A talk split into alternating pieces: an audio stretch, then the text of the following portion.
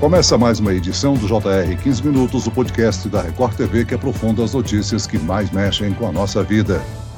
O conservador Rishi Sunak será o próximo governante do Reino Unido. Ele é filho de imigrantes indianos e trabalhou no governo de Boris Johnson.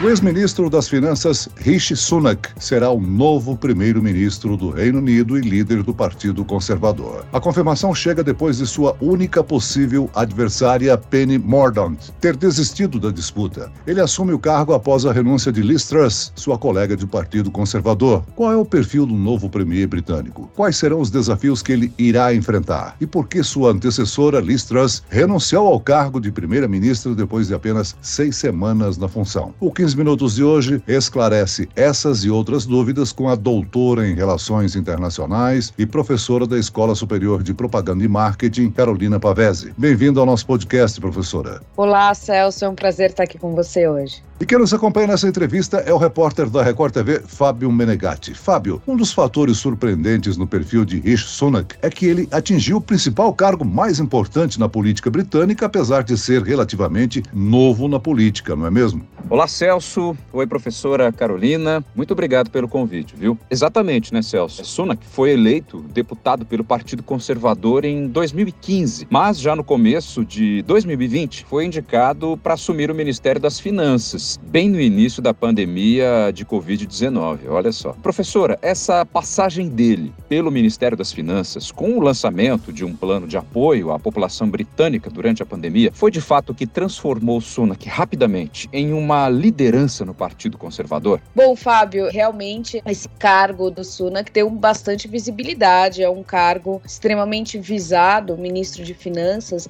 e ele assumiu esse cargo um pouco antes do início da pandemia, então ele conduziu a economia britânica ao longo desse período de lockdown, onde medidas extremas foram necessárias de serem adotadas, e ele conseguiu fazer isso com relativo sucesso, né? Ele veio com um pacote muito grande de auxílio, parecido com o nosso auxílio emergencial, mas num valor muito maior, um auxílio também aos empresários, então ele foi responsável por um grande gasto público para conter os efeitos da pandemia na economia, e isso foi relativamente bem visto. Por outro lado, ele também deixou o governo em junho desse ano, quando a gente teve aquela derrocada geral de apoio ao Boris Johnson. Então, também ele foi visto como alguém que permaneceu no cargo, mas que não foi leal ao Boris Johnson até o final. Então, há uma percepção um pouco mista sobre o real comprometimento do Rishi Sunak com o governo britânico. Aliás, quando Liz Truss foi escolhida como primeira-ministra, Rishi Sunak já tinha demonstrado força política. Né? No processo de escolha, ele chegou a ser o mais votado para o cargo entre os parlamentares, mas perdeu para Liz Truss na etapa final do processo, quando todos os 170 mil membros do Partido Conservador puderam votar. Agora, com a saída de Truss, Sunak se tornou uma espécie de, digamos, sucessor natural dentro do Partido Conservador? Sim e não, né? Ele foi o segundo mais votado, então se esperava que o nome dele aparecesse nessa lista, e a menos que ele desistisse, mas ele era um candidato forte ao cargo. Por outro lado, foi um processo de escolha é, menos democrático ainda do que o processo anterior da Liz Truss, que se estendeu ali por seis semanas, onde a gente teve as pessoas que são filiadas ao Partido dos Conservadores podendo escolher a partir dessa lista de dois nomes, né? Então, primeiro internamente, o partido fez uma série de sabatinas e foi afinando a lista, funilando até chegar no Rishi Sunak e na Liz Truss, e foram esses dois nomes que os filiados do partido, essas 180 mil pessoas que você mencionou, puderam escolher. Dessa vez, não, né? Essa etapa, inclusive, foi pulada e o que se teve foi a decisão de que os candidatos que tivessem pelo menos 100 votos de apoio dos 357 membros do Congresso que pertencem ao Partido Conservador poderiam se candidatar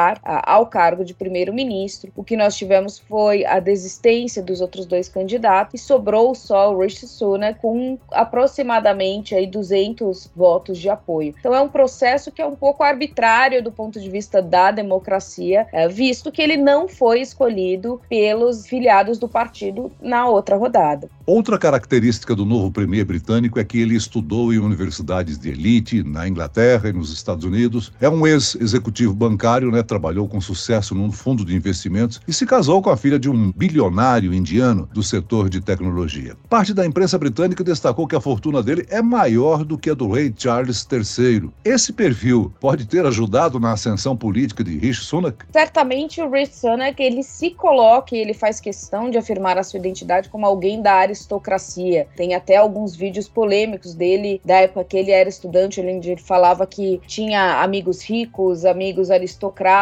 e aí falou tenho até amigos da classe trabalhadora e ele se corrige e fala não, da classe trabalhadora não. Então ele faz questão de se firmar como alguém da elite. Ele vem uh, com essa identidade clara e isso de certa forma dá um trânsito grande ao Rishi Sunak uh, dentro do mercado e o mercado financeiro. Ele tinha uma carreira antes de entrar na política justamente no setor bancário, trabalhou no Goldman Sachs uh, nos Estados Unidos por um bom tempo, onde ele fez mestrado. Então ele vem desse lugar, apesar de também representar é, uma mudança no perfil de primeiro-ministro. Ele é um ministro também que vem de origem indiana, embora ele tenha nascido na Inglaterra, os seus pais vêm da Índia, né? E é casado com uma indiana também. Então ele tem esse paradoxo. Por um lado, ele representa uma diversidade, uma exceção e vem de uma minoria. Por outro lado, ele também vem de uma outra minoria, que é a minoria rica e a elite no Reino Unido. E professora, ser rico e com boa formação intelectual, com uma passagem recente de relativo sucesso por um ministério difícil, são fatores favoráveis. Mas Sunak é o mais jovem premier britânico em 100 anos e tem origem indiana. A falta de experiência política e o preconceito racista contra a origem dele, que infelizmente não pode ser descartado, podem ser fatores que dificultem a gestão desse novo primeiro-ministro? Não, acho que não. A gente tem alguns exemplos recentes, inclusive, na política britânica, da ascensão de políticos de minorias étnicas e o maior grupo né, de minoria étnica no Reino Unido são os indianos, os paquistaneses, então o pessoal deste do sul da Ásia, né, ex-colônias britânicas, e o próprio prefeito de Londres, que é do Partido dos Trabalhadores, também tem essa mesma origem. Então a gente tem alguns exemplos dessa inserção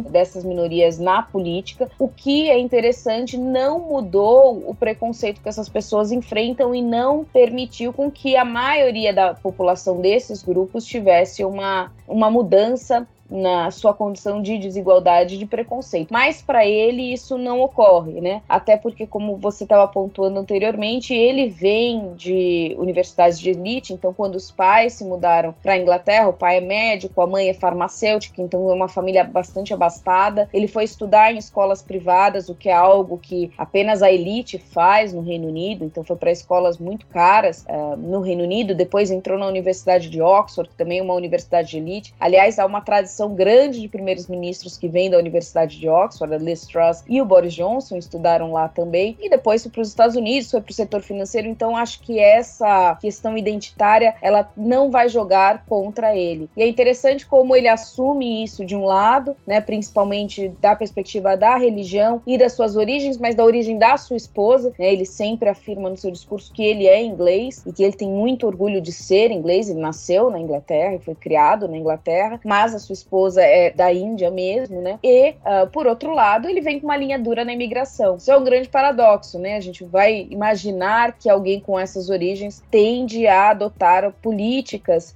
uh, sociais e políticas de inclusão que trabalhem contra esse preconceito e essas discriminações e que acolham, inclusive, os imigrantes, assim como sua família migrou, mas ele, a gente espera uma política de imigração ainda mais hostil do que se tinha com Boris Johnson. Com a Liz Truss não dá nem para comparar, porque ela não conseguiu implementar nada nesse sentido. A situação difícil do país que derrubou Liz Truss ainda continua. Como quase todas as grandes economias, a Inglaterra enfrenta o dilema de reaquecer a economia pós-pandemia sem alimentar a inflação e sem desorganizar as contas públicas. E ainda em meio a uma guerra que está mudando a geopolítica mundial. Se Rishi Sunak tiver algum sucesso ao enfrentar esse desafio, ele pode se tornar uma liderança mundial relevante? Ele pode se tornar uma liderança mundial relevante se ele conseguir dar uma resposta a essa crise econômica e conseguir romper com esse isolacionismo que o próprio Reino Unido vem adotando. Mas ele também vai precisar fazer um exercício de diplomacia muito forte, e aí a gente retoma a questão do Brexit. O que se teve até agora foi a conclusão de um acordo temporário para negociar essas relações Reino Unido-União Europeia pós-saída. E o que está na mesa nessa agenda é a conclusão de um acordo permanente, ou seja, como serão essas relações do Reino Unido com a Europa continental daqui para frente. Isso está muito pendente. Uma questão central e bem controversa é a questão das relações com a Irlanda do Norte. Isso é um ponto de muita tensão, não só para a Irlanda, para a União Europeia e para o Reino Unido, mas que também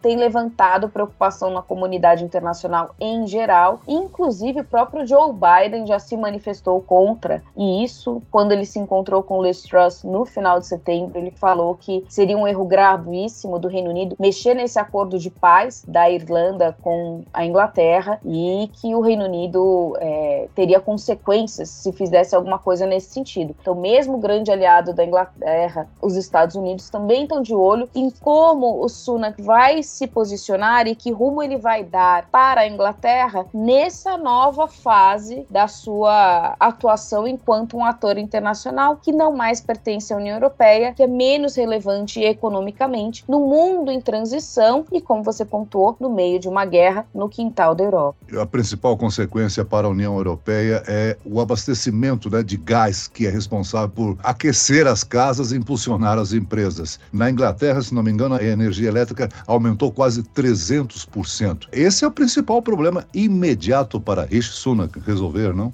Esse é o principal problema, Celso, no sentido de que isso também tende a se piorar, né? Nós estamos entrando ainda no final de outubro, entrando em novembro, e à medida que o inverno vai se aproximando, esse consumo vai ficando maior, consequentemente a conta vai ficar mais alta para o consumidor, que já está tendo dificuldade de arcar com esse aumento da energia, e não só uma questão de preços, a insegurança com relação ao fornecimento, ou seja, vai haver essa energia sendo fornecida, vai haver uma redução redução desse fornecimento, né? Uma outra questão importante é a inflação. A inflação já passou de 10% no Reino Unido, que para nós aqui do Brasil pode parecer não tão grave, mas para a economia britânica é a maior inflação dos últimos 40 anos. Essa inflação ela fica geralmente em torno de 1, no máximo 2%, e agora 10% o consumidor está tendo uma dificuldade enorme de lidar com isso. E isso tem levado também a um aumento de uma série de outros impostos e, e tarifas tarifas, como, por exemplo, a questão dos empréstimos e do setor imobiliário. Né? A gente sabe que essa é uma parte importante da economia e da vida dos britânicos. Comparar a sua casa em prestações longas de 30, 40 anos, eles já estão vendo os juros sobre essa prestação aumentar exponencialmente. Então, quem mais está pagando, como sempre, é o consumidor e o cidadão comum que vê as suas finanças sendo diminuídas e, e sendo penalizadas. Aliás, professora, a senhora considera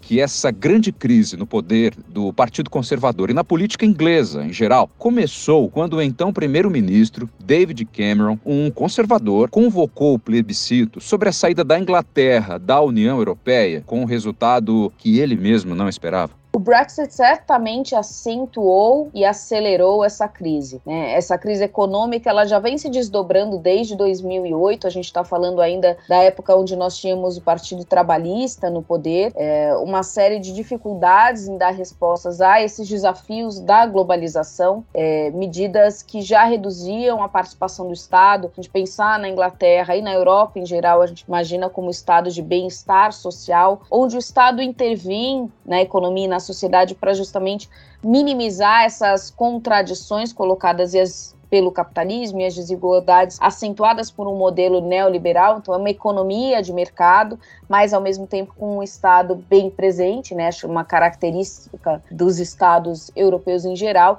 e a gente vê essas políticas de austeridade tendo diminuído essa presença do Estado em amortizar esses efeitos na desigualdade desse neoliberalismo econômico. Isso ficou potencializado certamente com o Brexit, onde antes mesmo do Brexit já havia o crescimento de partidos de extremo direita e partidos pequenos como o UKIP, que é um partido que foi ganhando mais presença na política e que dialogava muito com a classe trabalhadora e reforçava esse sentimento nacionalista e que foi um perfil de eleitor que inclusive o David Cameron tentou alcançar por isso em 2015 quando ele pleiteava uma reeleição dos conservadores nas eleições gerais de 2015. Ele fez como promessa de campanha que se ele fosse eleito, ou seja, seja, se a maioria do Congresso fosse uma maioria de conservadores, se a população elegesse membros do parlamento conservadores, ele convocaria o Brexit. Tá? Então, o referendo foi uma promessa de campanha do David Cameron para garantir que os conservadores se manteriam no poder. Esse referendo ocorreu, é, ele chamou o referendo e a grande ironia é que ele que convocou o referendo, no dia seguinte ao resultado, ele renuncia. Muito bem, o 15 minutos de hoje termina aqui. Eu quero agradecer a participação e as informações da doutora em Relações Internacionais e professora da Escola Superior de Propaganda e Marketing, ESPM, Carolina Pavese. Obrigado, professora. Obrigada, foi um prazer falar com vocês. E agradeço também a participação do repórter da Record TV, Fábio Menegatti. Fábio? Eu que agradeço, Celso. Foi um prazer participar com você, com a professora Carolina. Até a próxima. Valeu!